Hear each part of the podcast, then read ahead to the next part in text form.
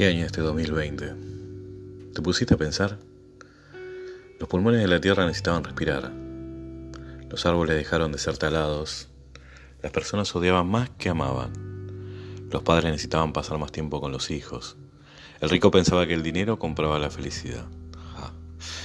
El futbolista tenía más éxito que el sanitario. El estrés hacía temblar a los corazones.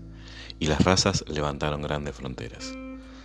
Un día de repente el mundo se paró, entonces la tierra comenzó a respirar aire puro, y las aguas volvieron a cristalizarse, y los animales comenzaron a habitar en paz. La naturaleza es tan mágica que ella misma está limpiándose del mal que le hicimos.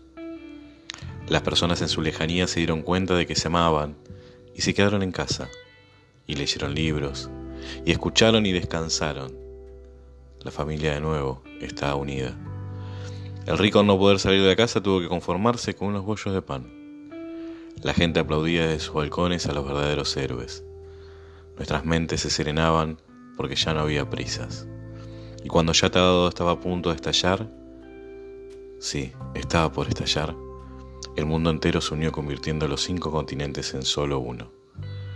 Tuvimos miedo, miedo a lo desconocido, miedo a la incertidumbre de la duración de la pandemia, contagiarnos, contagiar a nuestros familiares y más aún a los pequeños ancianos, por nuestros amigos y en general miedo. Y de repente todo se para. Y es cuando entendemos que el valor que tienen las pequeñas cosas, justo en ese momento, nos las quitan.